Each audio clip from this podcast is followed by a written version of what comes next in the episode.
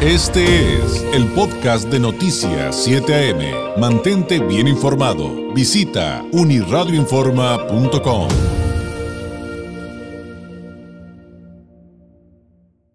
Le agradezco enormemente al CEO de Dynamic, una compañía de investigación y estrategia digital. Son el centro de monitoreo más grande de América Latina. Nos tome la llamada. Él es Augusto del Río. Augusto, ¿cómo estás? Muy buenos días. Hola David, buenos días. Te saludo con mucho gusto a ti y a toda la auditorio. Pues a principios de este mes eh, publican los resultados de una investigación digital denominada Nuevo Congreso, Nuevas Reglas. ¿Nos podrías platicar eh, qué, en qué consistió este estudio, este monitoreo? Y pues arranquemos a lo mejor con algunos de los datos más interesantes. Augusto, por favor. Claro, David, con gusto. Te platico que en Dynamic Company hicimos una investigación para eh, conocer qué está diciendo la gente, la percepción de las y los mexicanos de cara a dos etapas fundamentales en el país. Una es la instalación de una nueva legislatura y en este marco también el inicio de eh, la segunda etapa de gobierno del presidente López Obrador. Lo que nos interesó entonces fue medir el rechazo, la simpatía y el desencanto que los usuarios en redes sociales le estaban manifestando al presidente Andrés Manuel López Obrador. ¿Y por qué medimos el desencanto? Porque en nuestra compañía creemos que los usuarios y los ciudadanos en general que no comen, desayunan y cenan política todos los días, que es el grueso de la población, no necesariamente extrapolarizan los sentimientos hacia los actores políticos.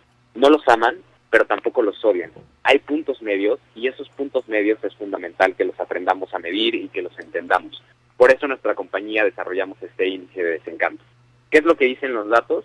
Que el 41.92% de los mexicanos en este momento están rechazando al presidente el 46.01% simpatiza totalmente con él y el resto, el 12.07%, se encuentra en este punto medio del que te platico, en una posición donde empiezan a manifestar un poco de desencanto, de cierto modo de desesperanza, quizá con algunas cosas de desilusión, pero que no necesariamente significa que ya rechazan de todo al presidente, sino que están a la expectativa.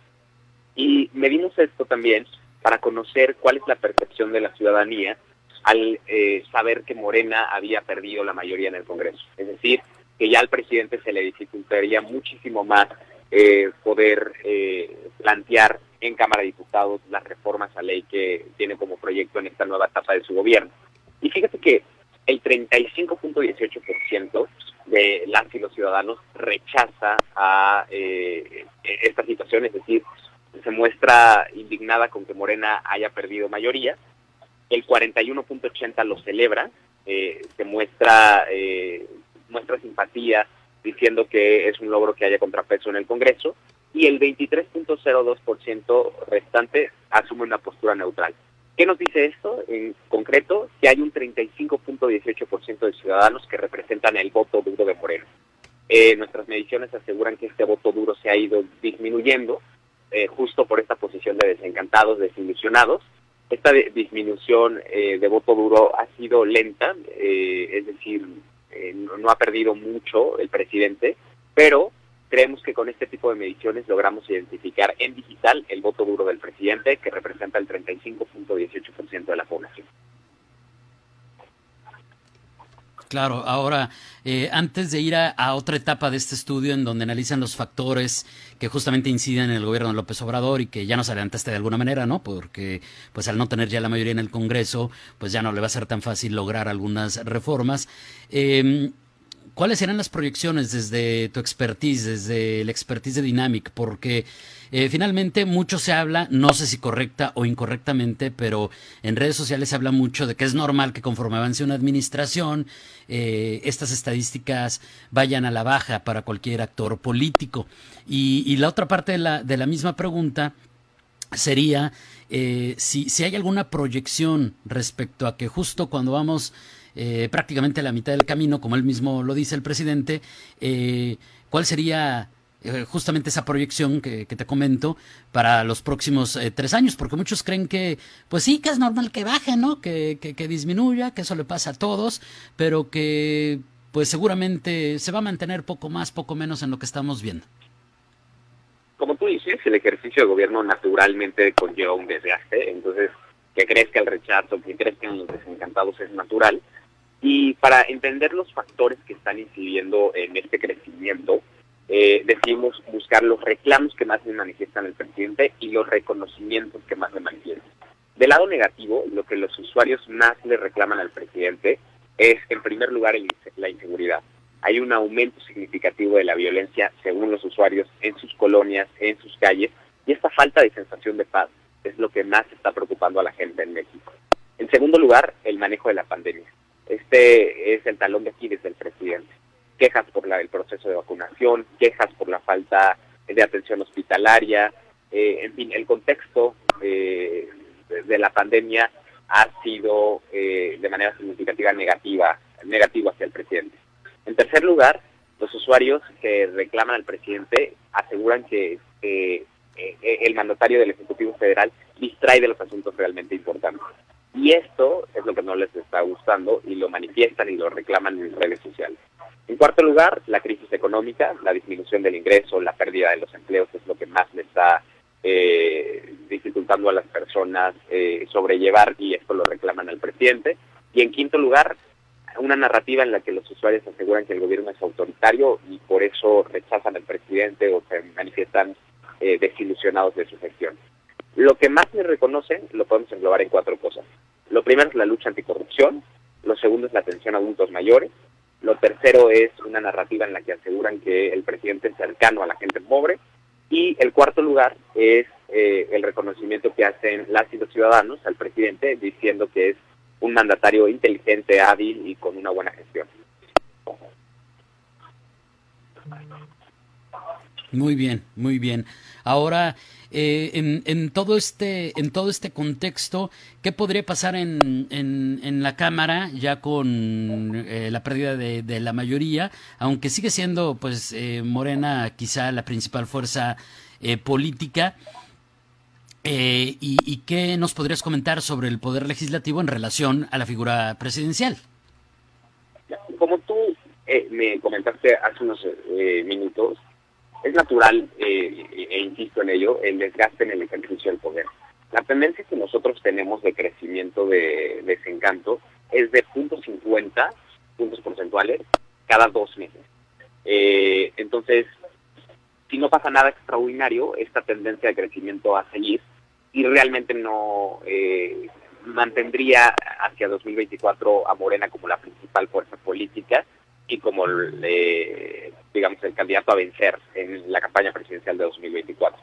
Eh, ¿Qué es lo que puede suceder ahora con que haya más eh, contrapeso en Cámara de Diputados?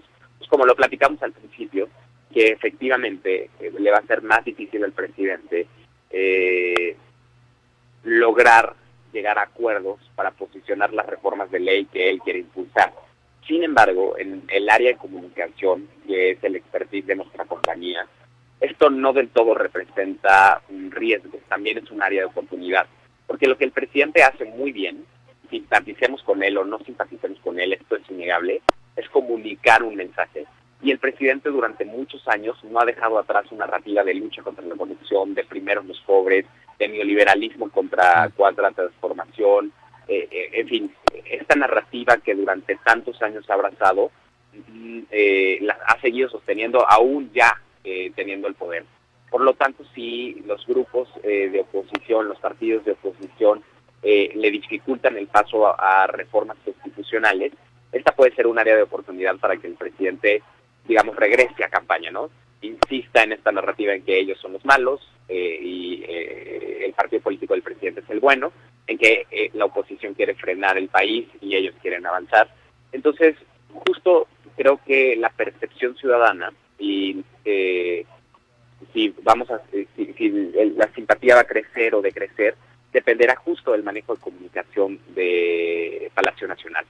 Esta es un área de oportunidad, por supuesto, pero también obviamente representa un riesgo porque las demandas y las exigencias de la gente seguirán eh, creciendo la gente está a la expectativa de que ciertas reformas se cumplan, ciertos proyectos se lleven a cabo y si eh, el presidente encuentra un freno en, la Cámara de Diputados, también eh, se le dificultará. Claro, y, en ese tema de la comunicación que mencionabas, efectivamente, pues mientras el, el discurso siga teniendo eh, resultados, mientras siga funcionando, pues seguramente se va a mantener con muy pocos, con muy pocos ajustes en el, en el discurso. Eh, oye, Augusto, estamos platicando esta mañana con Augusto del Río, el CEO de Dynamic, una compañía de investigación y estrategia digital que eh, son el centro de monitoreo más grande de América Latina. Lamentablemente se nos acaba el tiempo. Se nos quedan muchas preguntas sobre la mesa, muchos temas que desglosar. El reporte realmente está sumamente interesante. Tengo entendido que está abierto al público. Eh, ¿cómo, ¿cómo, los pueden localizar a ustedes? Este, su página, sus redes. Quienes quieran leer este reporte completo, incluso eh, sabemos que hay expertos escuchándonos que, que incluso querrán eh, atender, eh, leer el, el protocolo de, de, de, sus, de sus estudios que aquí también este, han, han publicado. Si nos puedes compartir esas vías para, para poder entrar en contacto con ustedes.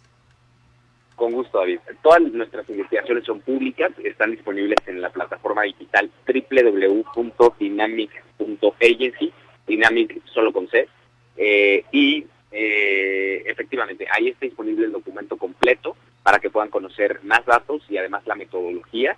Y no dejo de mencionar, uno, agradeciendo el espacio a Uniradio eh, para presentar este estudio, y dos, que toda nuestra data está hecha gracias a un sistema que convierte inteligencia artificial y sensibilidad humana, lo que nos convierte en un centro de eh, análisis e investigación de Big Data, utilizando y analizando siempre las conversaciones públicas de millones de usuarios en tiempo real. Eso es además increíblemente interesante y, ya tendremos, si nos lo permites, oportunidad, Augusto, de platicar de eso en específico, que es sin duda apasionante. Mientras tanto, muchísimas gracias, muy buenos días, excelente jueves. Un abrazo a ti y a todo el auditorio. Gracias, es Augusto del Río, CEO de Dynamic eh, Company, platicándonos una probadita de este reporte de la investigación digital denominada Nuevo Congreso, Nuevas Reglas, y ya escucho las vías a través de las cuales puede acceder a todos los detalles de este estudio. Ya son las 8. Este fue el podcast de Noticias 7am. Mantente bien informado. Visita unirradioinforma.com.